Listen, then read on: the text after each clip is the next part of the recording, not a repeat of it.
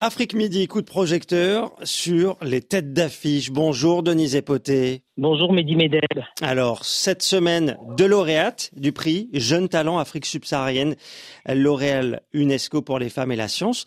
La première euh, est récompensée pour ses travaux en Côte d'Ivoire. Adiata Kamara qui travaille sur les biopesticides post-récolte de l'igname.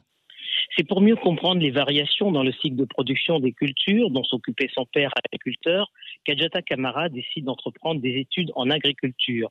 À 25 ans, elle est doctorante en agriculture durable, biodiversité et changement climatique au pôle scientifique et d'innovation de l'université Félix Houphouët-Boigny de Bingerville dans la banlieue d'Abidjan.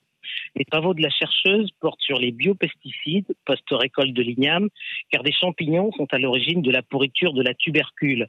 Ils apparaissent dès la deuxième semaine et mettent en péril leur conservation. Il y a dix ans, le temps de conservation était six fois plus long. Adjata Kamara est au point des biopesticides à base d'extraits de plantes, de champignons et de bactéries afin de traiter sans produits chimiques cette anomalie qui perturbe la production des ignames très prisée dans plusieurs pays d'Afrique de l'Ouest. Avec une production annuelle de 6 millions de tonnes, la Côte d'Ivoire occupe en Afrique de l'Ouest le troisième rang après le Nigeria et le Bénin. Votre deuxième tête d'affiche, euh, Denise Epoté, ce dimanche, est Farida Doubé-Dobi. Elle est doctorante en sciences de l'environnement.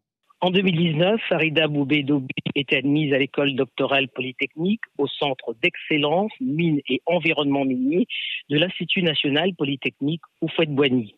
Ses travaux portaient sur l'impact de l'exploitation aurifère sur la dynamique des eaux souterraines, avec comme objectif la mise en place d'un modèle hydrogéologique en Côte d'Ivoire. Dans ce pays où l'agriculture est le poumon de l'économie, et alors que l'exploitation aurifère est en pleine expansion, pour Farida Doubé-Dobi, il était essentiel de se pencher sur la gestion durable des ressources en eau douce.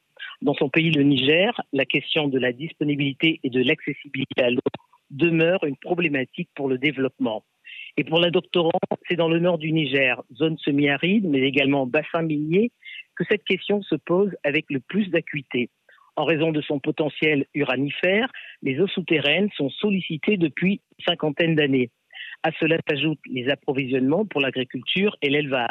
Farida Boubé-Dobi redoute une surexploitation des nappes souterraines qui à terme impactera la disponibilité des ressources.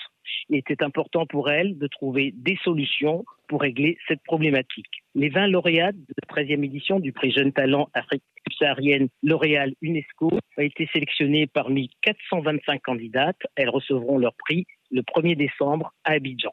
Merci beaucoup Denise Epoté pour vos têtes d'affiche. On vous retrouve bien évidemment dimanche prochain sur Radio France Internationale.